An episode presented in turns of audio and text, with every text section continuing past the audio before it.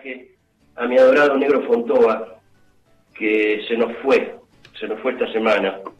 Yo creo que fue una de las pérdidas más dolorosas que yo, que yo viví, este, porque el negro fue mi padrino artístico, fue mi mentor, fue el artista que me enseñó varias disciplinas, que seguramente yo las tenía adentro, pero el negro lo que hizo fue destaparlas, sacarlas afuera.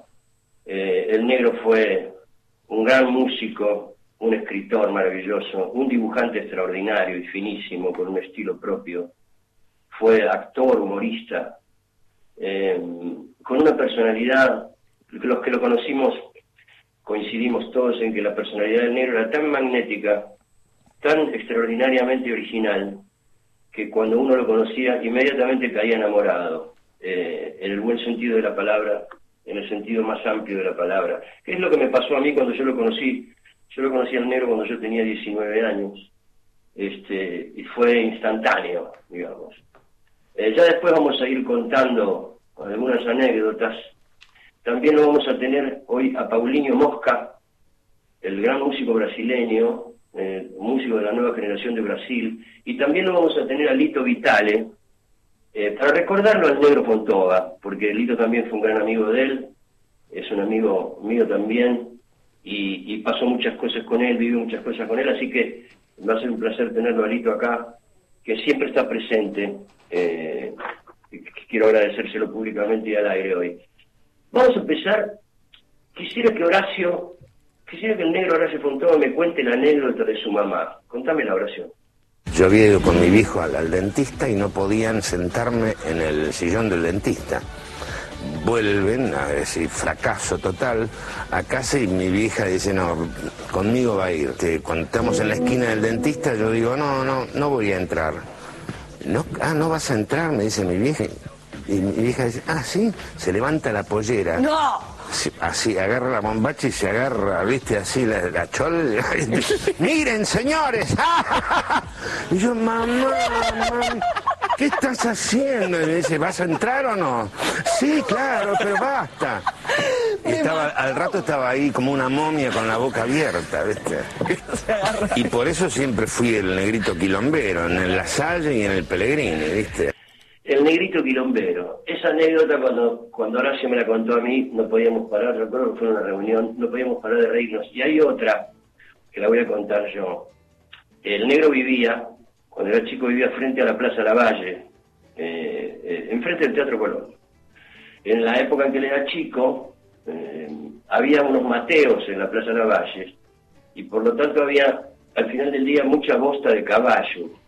Entonces el negro contaba que los días de Reyes, el día previo a Reyes, bueno, juntaban el pastito para los camellos, juntaban el agua para los camellos, y al día siguiente, cuando habían llegado los Reyes, la mamá había desparramado el agua, el, pasto, pero además había bosta de caballo, cosa que él dijo, ya no me cabe duda de que sí pasaron los camellos porque hay bosta. Y entonces cuando iba a abrir los regalos, siempre había, había unos carboncitos, unos pedacitos de carbón al lado de los regalos. Así contaba él, ¿no? Que la madre le decía, mira, eso es, yo creo que te están llamando la atención por las cagadas que te mandaste. Si hiciste alguna cagada y entonces los reyes te tiran ese carbón para advertirte. Entonces, por ejemplo, en la mitad de año, suponete, el negro estaba en el patio jugando y se había mandado alguna cagada, entonces la madre de arriba le tiraba carboncitos caían carbones. ¡Qué genial! Y, él decía, mamá, me cayeron unos carbones. Y deben ser los reyes que te están llamando la atención por algo, le decía. Portate bien, Horacito. La madre del negro era una gran pianista, era una pianista increíble. El papá era bajo del Colón. Y su tío, su tío que fue a vivir con ellos, el hermano de su madre, a quien él llamaba el tío Cucurucho, era crítico de ópera. Este, o sea que el negro encima creció frente al Teatro Colón. O sea que la música lo, lo atrapó desde muy chico. Em, vamos a ir recordándolo. Yo después voy a contar más anécdotas de él, pero ahora les quiero contar esta. En el año 2015, eh, el, Ministerio de Cultura me convocó a mí para que yo hiciera eh, una gira por varias ciudades con parte de mi banda y que eligiera algún otro artista para que me acompañe. Entonces, por supuesto, yo lo elegí al negro, ¿no? El primero que elegí fue al negro. Llegamos a hacer cuatro shows en cuatro ciudades y después yo calculo que porque ya el negro empezaba a estar mal, eh, se bajó de esa gira. Pero llegamos a hacer cuatro shows que fueron maravillosos. Al principio de cada show, lo, lo cuento, lo cuento más ordenadamente, mientras estábamos en el hotel, en los hoteles, nos contábamos entre nosotros tantas anécdotas que escuchaban los músicos y que se reían mucho, que eh, la mujer del negro, Gaby Martínez Campos, que si está escuchando, le mando un beso muy grande, ella dijo en un momento, esto tendrían que hacerlo arriba del escenario, tendrían que hablar, contar estas cosas arriba del escenario antes de tocar. Bueno, dijimos, hagámoslo. La cuestión es que el primer show que hicimos nos tomamos 15 minutos de anécdotas arriba del escenario y la gente se, divertía mucho y habilitamos preguntas para que hiciera el público. El público empezó a preguntar y se empezó a convertir como en una especie de, foro en el que se cagaban mucho de risa, además por las cosas que contábamos, por todas las miles de anécdotas que habíamos vivido juntos. La cuestión es que se formó parte del espectáculo eso. Entrábamos el negro y yo, primero nos contábamos cosas, yo contaba una cosa, él contaba otra, y después aparecían los músicos y tocábamos. Eh, vamos a escuchar un, un pequeño diálogo entre él y yo que fue la presentación de esta gira, cuando estábamos por arrancar.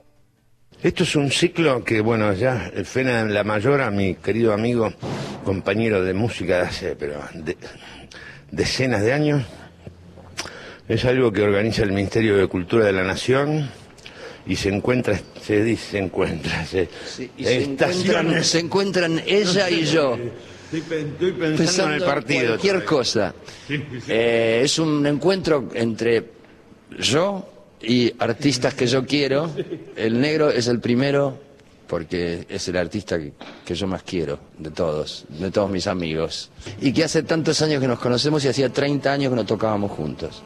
Así que esto es son encuentros y también un intercambio con, artistas locales de cada ciudad a la que visitamos, porque también nos gusta conocer lo que están haciendo en las ciudades que visitamos y tocamos juntos. También se nos ocurrió hacer una especie de charla abierta antes del show.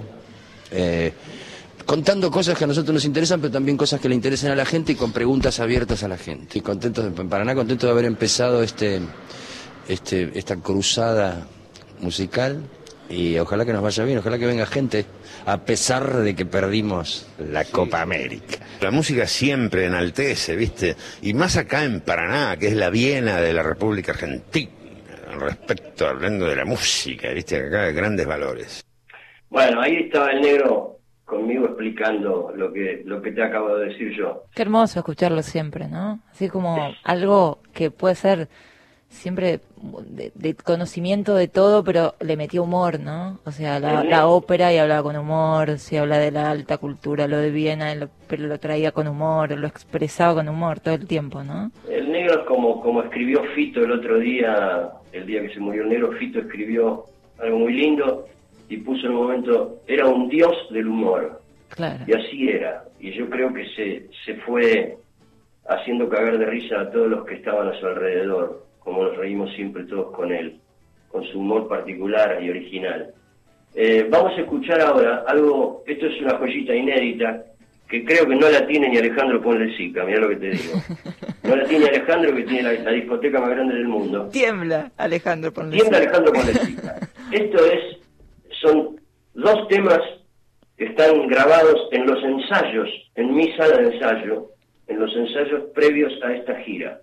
Uno es una chacarera maravillosa del negro que se llama Ya no te creo hombre, y el otro es La milonga del donante, que les pido por favor que escuchen con atención las dos letras. Ahí va.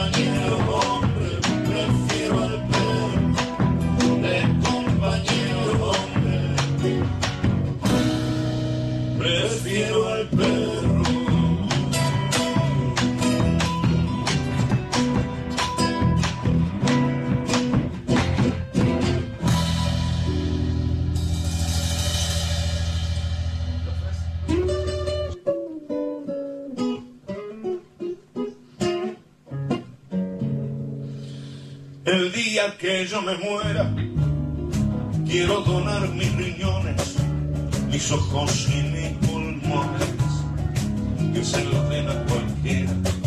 Si hay un paciente que espera, yo vengo a ofrecerlo así. Y espero que se haga así, para que otro pueda salvarse, si uno tiene que marcharse que otro respire por Donaré mi corazón para algún pecho cansado que quiera ser restaurado y entrar de nuevo en acción.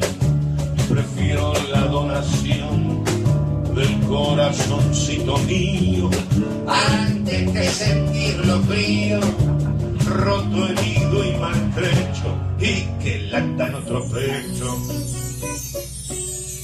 si ya no.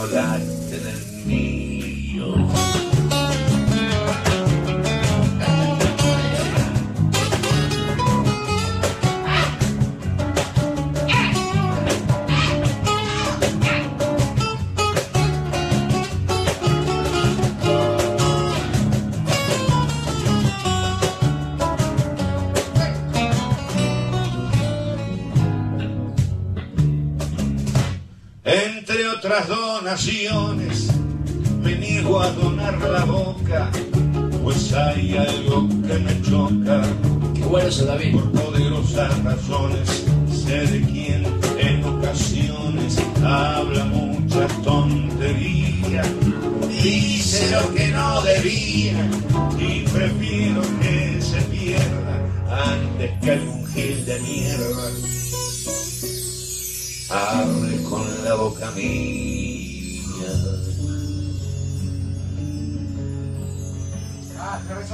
¿Qué pasó? El papo. Ah, la picha. Nos, nos quedamos en mí. Claro, me había olvidado. Bueno, es decir, de la pichila y el la pichi.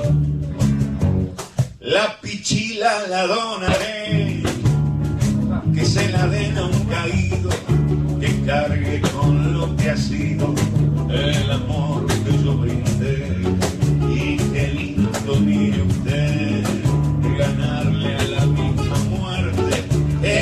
conoce un pibe con suerte, eso sería gran cosa, yo descansando en la fosa.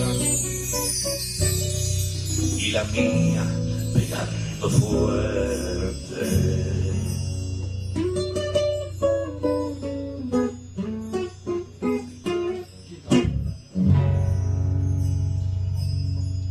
Hola, pelotudito.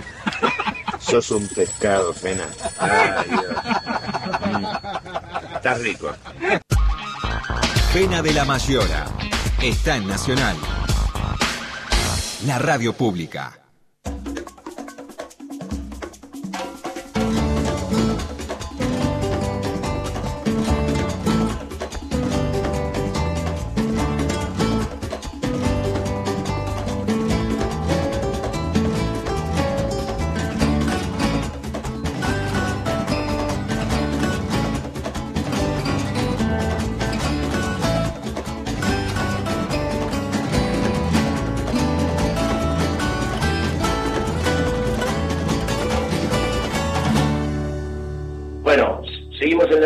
Nacional con la clave. Ahí habíamos escuchado estos ensayos que yo guardé de esa gira que hicimos con el negro. Tocaban ahí, aparte del negro y de, mí, tocaban Mauro Cambarieri, que es mi, yo digo siempre mi otra, mi, otra mitad musical, David Ben Simón en guitarra y Diego Guagnini en percusión. Son bellísimas las Alicia, canciones. páseme los teléfonos, por te, favor. te paso los teléfonos. Eh, se tienen que comunicar al 0810-222-0870 y dejar mensajes que no superen los 30 segundos. Ok. Llámenos que nos gusta cuando nos llaman y nos dicen qué les parece el programa. Ahí tenemos muchos fans en Córdoba, ¿eh? Sí. Un montón. Y en las No sé por- varillas. no sé por qué en las varillas. A ver por qué tenemos tantos en las varillas, Alicia. hay, hay de todo en las varillas. Hay mucha gente que busca ídolos. en realidad, ahí soy yo de las varillas. Fena te lo menciona. Ah, no, no, no. Ahí tenemos a todo el mundo discando ya. Ahora me explico por qué las varillas era, estaban número uno en el top five de, de oyentes de, esta, de este programa. Mira, hoy mínimo tres mensajes. Qué grosa, Alicia. Te digo una cosa, un día nos vamos a las varillas, ya lo dije esto, ¿eh? pero vamos, Sí. si un día nos vamos a las varillas y transmitimos en vivo al aire libre desde las varillas. En la plaza del centro. En la plaza de las varillas. Sí, me. Ese- edi- la clave edición las varillas. Edición Va. varillense. Bueno, ¿qué te parece si escuchamos a Fontova, al negrito Fontova con Lito Vitale? Dale. haciendo esta samba hermosa de Jaime Dávalos y Ernesto Cabeza que se llama La Nochera. Me encanta.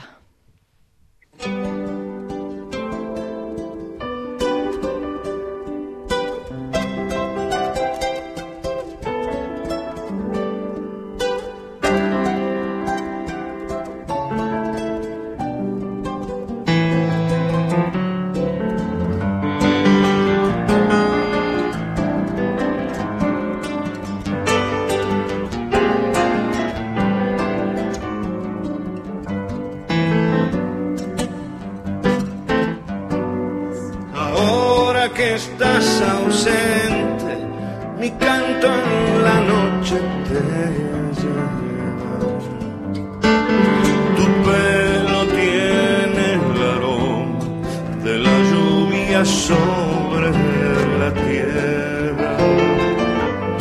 Tu pelo tiene el aroma de la lluvia sobre la tierra. Y tu presencia en las viñas dorada de luna se aleja. Hacia el corazón del vino nace la primavera. Hacia el corazón del vino donde nace la primavera. No. Mojada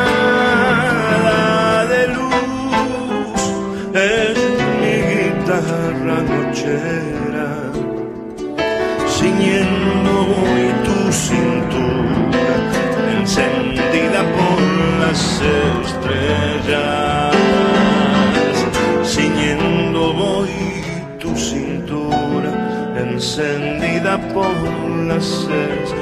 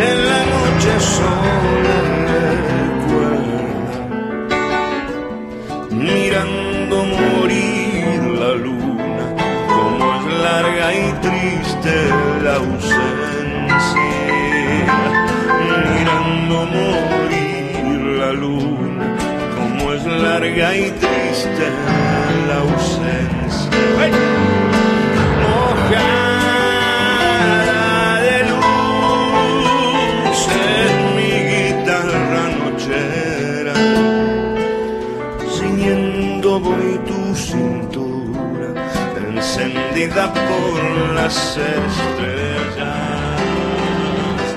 Ciñendo voy tu cintura, encendida por las estrellas.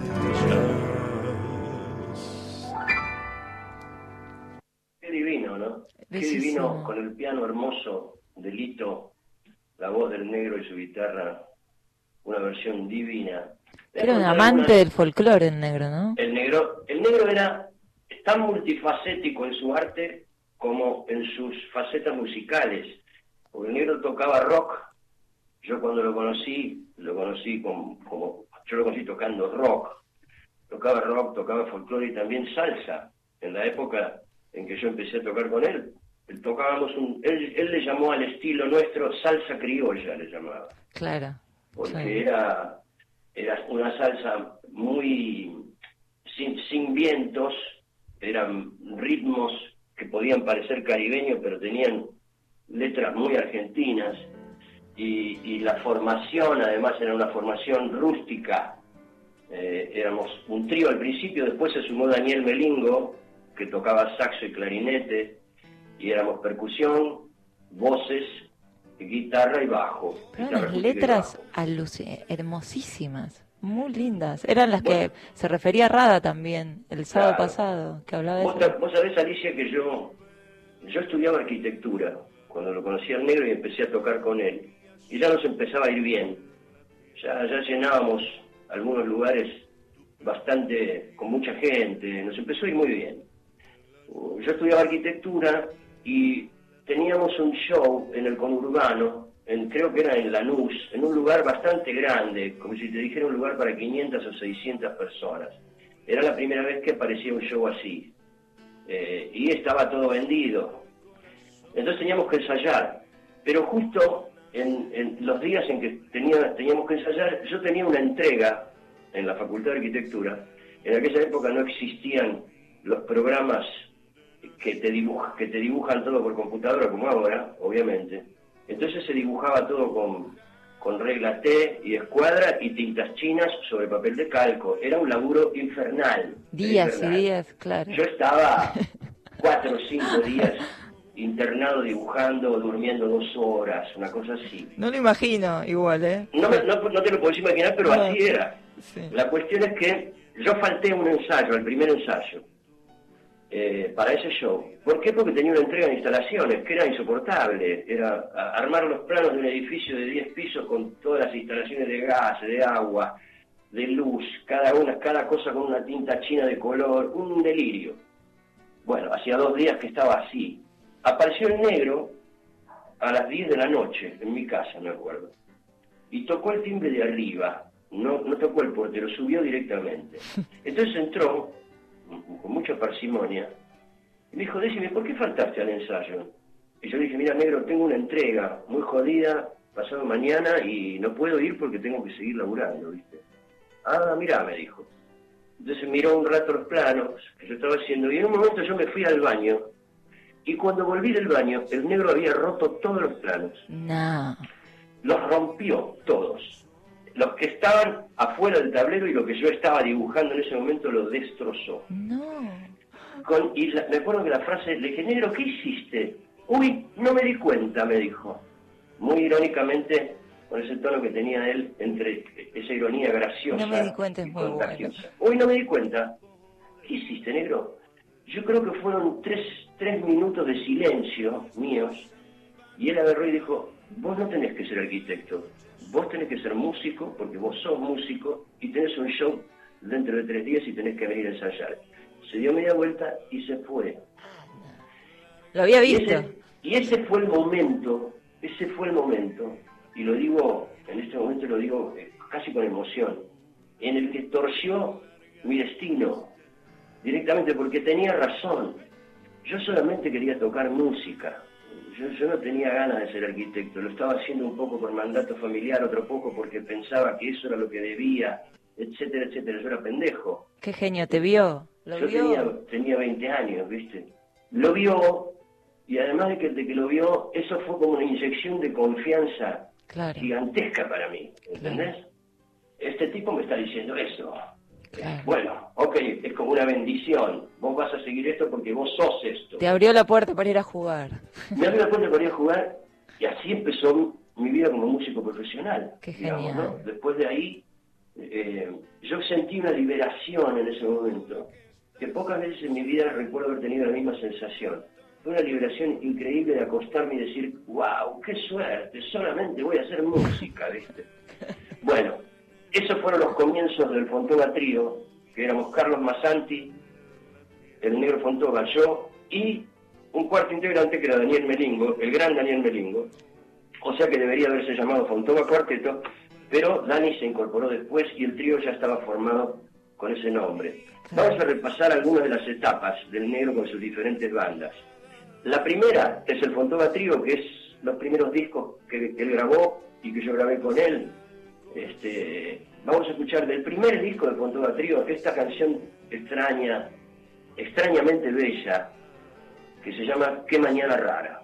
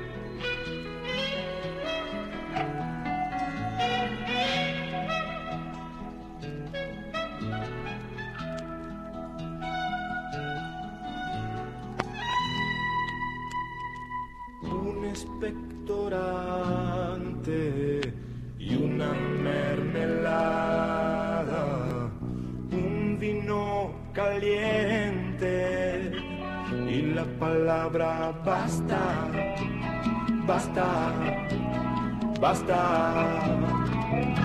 En el medio un bosque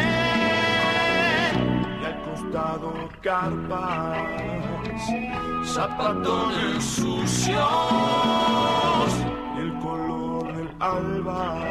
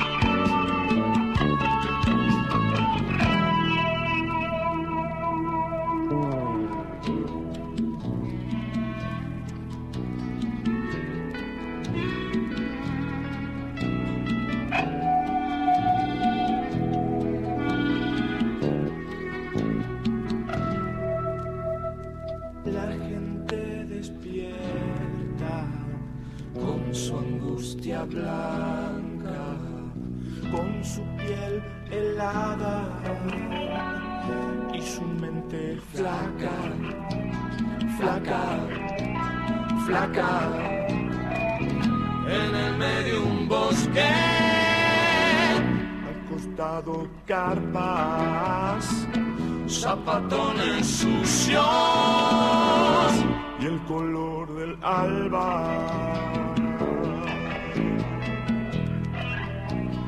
Qué mañana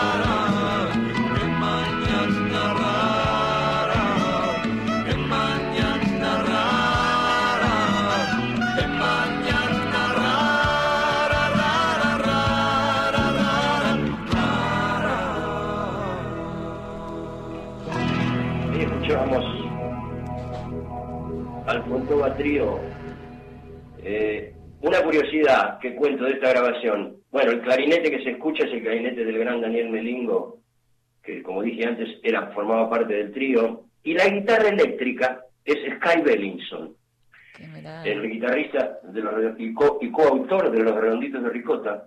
En, esa, en ese momento los Redonditos de Ricota empezaban a, a ser más conocidos, no con la masividad eh, Sí, impresionante que tuvieron después, pero en muchos ensayos coincidíamos en una sala de ensayo del Abasto, los Redonditos y nosotros, y Sky, que era muy amigo del negro, eh, en algunos shows venía y tocaba con nosotros, lo cual para mí era increíble. Recuerdo en los primeros shows en un lugar que se llamaba La Vuelta de los Tachos, que quedaba en la boca, recuerdo verlo al indio, al indio que venía a vernos. A verlos. Sí, sí, eh, era como, bueno, también nosotros hemos tocado, el Fonteva Trío en un momento tocó de teloneros de los redonditos de Ricota en el Margarita Shirgu, por ejemplo. Mirá, y creo que el negro estuvo también una vez reemplazando al indio también, ¿no? En una, creo que una vez. No, no sé si fue así, no sé si fue así, pero sí sé que éramos eh, éramos cercanos, digamos. Claro. Este, en aquel momento los redonditos hacían unas presentaciones muy delirantes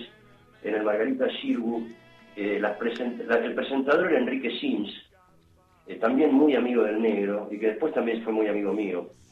Y, y- y era como una, una especie de combo artístico, medio performático, porque nosotros no solamente tocábamos, sino que hacíamos una serie de cosas relacionadas con el café concert, te diría. Claro. Eh, el negro había confeccionado una, un acta, un acta eh, por la cual él se, con- se, con- se consagraba a sí mismo presidente de una, de una república, y era el general Fontova. Y ahí fue que, ahí se lo llamaban general, claro, General- ahí, general. ahí empezó a llamar el general Fontova. Claro. Y entonces en el libro de actas este que teníamos lo- era un libraco que lo pasábamos por toda la gente y la gente iba escribiendo ideas para leyes de ese país, ¿no? Que era un país ideal. Al final del show, al final del show leíamos algunas de las cosas que había escrito la gente y algunas realmente eran desopilantes y el negro y, yo por supuesto deformábamos todo y nos cagábamos de risa arriba del escenario. De esa, de esa época está esa canción que, que fue como muy conocida que se llamaba Me tenés podrido. Exacta- exactamente, es de este mismo disco que acabamos de escuchar. Me tenés podrido que salió de una zapada. Ah, Te explico porque había, había un tipo que molestaba, un borracho que estaba molestando mucho eh, en el show. Y el negro empezó a zapar eso. Me tenés podrido, me tenés podrido. Y empezó toda la gente a cantar Me tenés podrido, pero toda la gente. Porque la letra solo dice eso, me tenés Solo podrido. dice eso, tal cual. Pero Pero fue el- como un himno antidictadura, ¿no? Fue un himno- Eso fue un año antes de que se, de que se acabara, de que viniera la democracia, y además en la catarsis de la gente, todos diciendo me tenés podrido, era increíble, y llegaba ese momento, y era, te puedo asegurar, una explosión, eran 400 tipos cantando me tenés podrido. Qué genial. Era extraordinario. Bueno, con el Fontura Trio grabamos solo dos discos. El segundo disco eh, fue un poquito más elaborado que el primero, ya teníamos ahí un local que nos habíamos alquilado que se llamaba El Goce Pagano, al que iban todos los músicos de rock que a vos se te ocurra.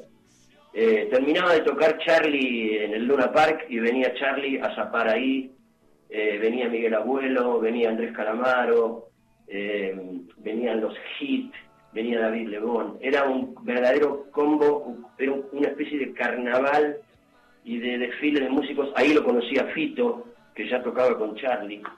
Era como un carnaval, el goce pagano eh, que quedaba en, en la calle Juan B. Justo y Fitzroy. Qué noches esas deben haber Unas noches extraordinarias que no se pueden volver a repetir porque la época Claro. era una época en la que se estaba acabando la dictadura. o ya- No, ya se había acabado y la dictadura y había empezado la democracia y era como que nos hubieran abierto la jaula a todos. Entonces podíamos volar. Eh, en el goce pagano entraban unas 400 personas, pero quedaban 300 afuera. Wow. Tocábamos jueves, viernes, sábado y domingo. Eh, ahí, ahí debutaron, por ejemplo, los Twist. La primera vez que se subieron a tocar, porque como Melingo estaba ya con ese proyecto y tocaba con nosotros, nos presentó a Pipo, vino Fabi, Qué y empezamos genial. a tocar ahí los Twist, tocaban antes que nosotros los Twist. O sea que era un, un verdadero festival de música underground. Eh, luego nos separamos, cada uno siguió su camino, yo me quise dedicar más, me, me fui más al palo del rock, digamos, y armé una banda, y el negro armó otra banda mucho más elaborada, con muchos más arreglos, con más producción y más músicos, que se llamó Fontova y sus sobrinos. Vamos a escuchar ahora Aerosol por Fontova y sus sobrinos.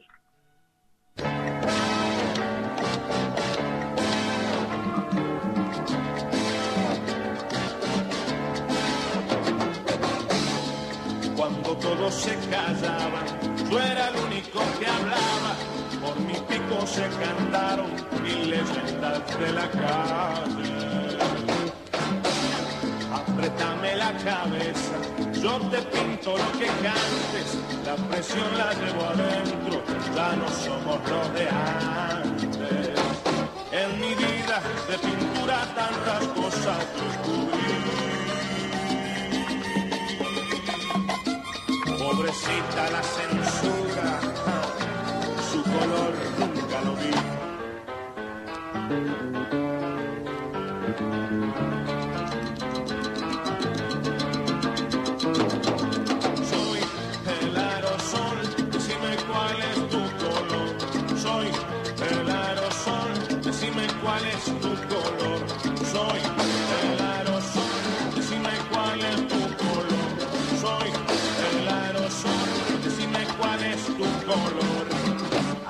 Apretame, solo quiero que me uses pa' cantar o pintar tu bicicleta, ya no quiero descansar.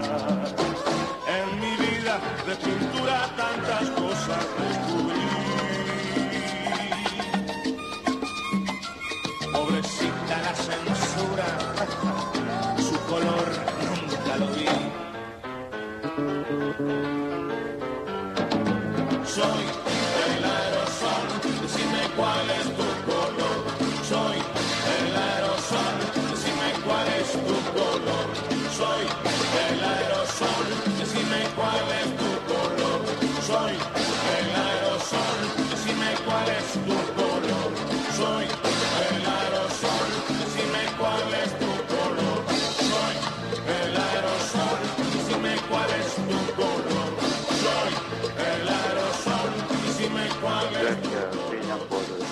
de este negro maravilloso que nos dejó eh, una, una personalidad y un músico extraordinario. Este, no nos vamos a olvidar nunca. Muchas gracias por todo. Jorge Omar de Zárate. Buenas tardes, Fena. Quiero mandarles a, cariñoso saludo a todo su equipo, porque tan eficientemente mandan al aire su programa, que es tan interesante, tan ameno mm, y tan afectivo, que eh, realmente, eh, junto con su colaboradora, tienen ustedes mi mayor respeto. Bueno, muchas gracias. Muchas gracias por los, por los mensajes. Ali, Sí, repitamos los números. tiene que comunicarse al 0810-222-0870. 0810-222-0870. Ok, a ver si se comunican con nosotros. Bueno, viste, Ali, que esto que estábamos escuchando ya tiene Sí. un aire más Rubén Blades, Sí, más complejo, ¿no? más complejo. Sí. Ahí había una sección de vientos, había una sección de percusión más compleja, ¿eh? Sí. porque ellos eran, eran una banda más grande.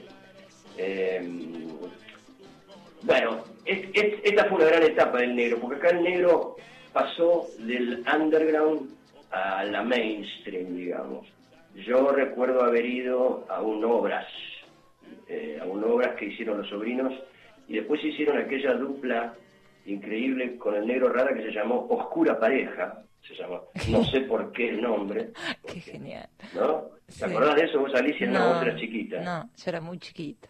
Vos eras muy chiquita, Alicia. Vos estabas todavía en las varillas. Sí, estaba ahí, entonces, escuchando, entonces andá a saber qué escuchaba en ese Andás momento. a ver qué escuchabas. Es que en realidad creo que en el interior también el negro, digamos, salió de ser como una especie de artista de culto cuando empezó a trabajar en tele con Ginsburg. Claro. De ahí empezamos a escuchar cosas del negro, me parece, ¿no? Claro. Eh, acá era como, bueno, Sí, eh, eh, en, en su multifacetismo, después el negro cuando se dedicó al humor, que además era una de sus vetas importantísimas, metida dentro de la música también, porque, porque los shows eran desopilantes, ¿viste? claro, claro. Este, él cuando, cuando se, se asoció con Ginsburg, yo creo que en algún momento empezó Ginsburg a darse cuenta de que la personalidad y el poder de comicidad del negro era igual que el de él, no, no me atrevo a decir mayor, pero igual que el de él, y el negro tomó un protagonismo increíble. Sí, Y su conexión con la música y con los músicos también le dio un toque a ese programa, que se llamaba Peor es Nada, ¿no? Sí. Ese sí te acordás, Ali. Sí, sí, sí, por eso, digo, desde, desde ahí creo que hubo también, nada, como una masividad, se puede decir que el negro era masivo, no sé, pero con ese programa eh, explotó, digamos, en todo el país. Es como, era una dupla insustituible, era muy gracioso, digamos. Y, Y siempre muy tenía como gestos eh, olmedianos, ¿no? También en, de- Y en su fueron muy amigos, fueron muy amigos. Él Ah, y fueron, se hicieron muy, muy, muy amigos cuando Ginsburg falleció.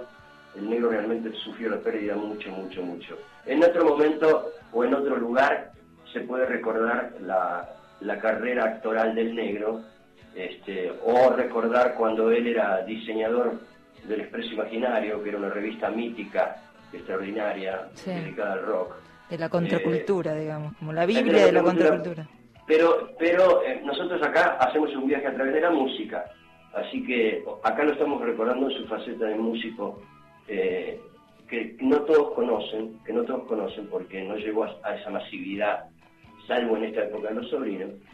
Y ahora vamos a seguir escuchándolo en su etapa solista. En el 2004 o 2005, si no me equivoco, después hay que chequearlo, ¿vale?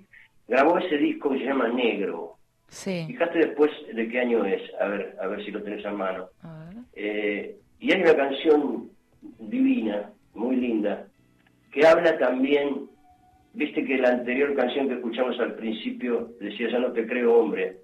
De alguna manera el negro siempre expresaba eh, ese descontento con el comportamiento humano hacia, hacia la naturaleza y hacia el mundo. Que eh, eh, yo digo, de algún modo ahora lo estamos viviendo, ¿no? Porque yo sostengo cada vez con más firmeza la teoría de que el planeta hoy se está quejando y nos está dando una lección de lo que, con lo que está pasando por la cantidad de barrabasadas que nosotros, los hombres o la humanidad, eh, hicimos contra él, ¿no? Sí. Bueno, Sí, es del eh, 2005. El Era del disco. 2005, del 2005. Pero también es creo- con súper ternura. O sea, todo es- hay como una crítica, un escepticismo hacia la humanidad, pero con una ternura, como resaltando, no sé, la, la- la importancia del mundo animal. De hecho, está por hacer, escribió un, un libro de, Sí. sí, creo que lo van a editar ahora, que es sobre monólogos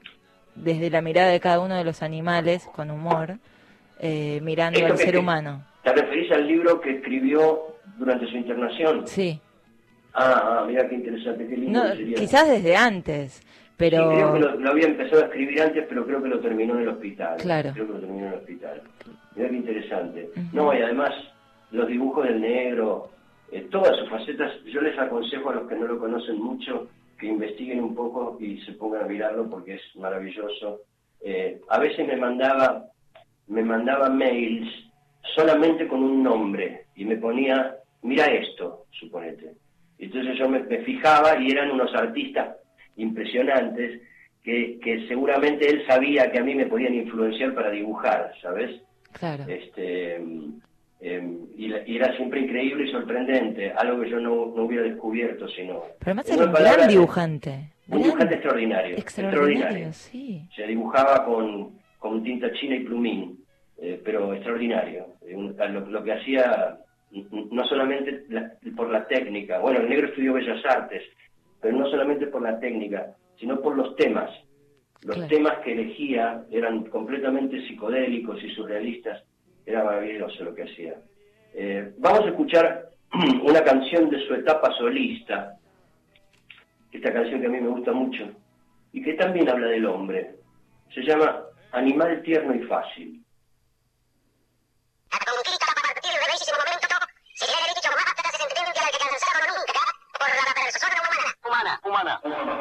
Animal tierno y fácil, inútilmente pobre. Vos sos igual a nadie, inesperadamente torpe. Descendiente sabio sin saber de la raza que un día va a dejar a la tierra sucia y empobrecida. Viajero de otros mundos, donde buscas hermanos, prisionero del hambre, tu historia es algo tan raro, si hasta la risa se me mezcla con pena de mirarte, vos sos la obra de arte, animal tierno y fácil, es que sos un animal, perdido en la pregunta final, duda total, sos un animal. Un ejemplar tan fácil de odiar, fácil de amar, sos un animal. Que nace y muere en la soledad, ¿cómo te va? Sos un animal, esclavo de la necesidad.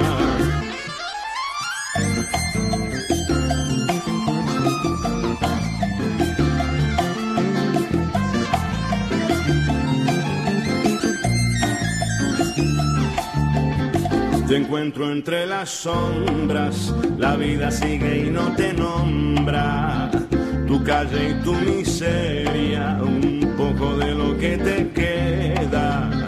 Será por eso que tu cara es igual a la mía. La rueda nunca para, la noche le sigue al día. Animal tierno y fácil, el joven del viejo planeta. Sin saberlo siquiera, giras como una veleta. Miles de años te esperaron por la salud del tiempo. Te ves como un pescado buscando su casa en el viento. Es que sos un animal, perdido en la pregunta final, duda total, sos un animal. Un ejemplar tan fácil de odiar, fácil de amar, sos un animal. Que nace y muere en la soledad, como te va? Sos un animal, esclavo de la necesidad.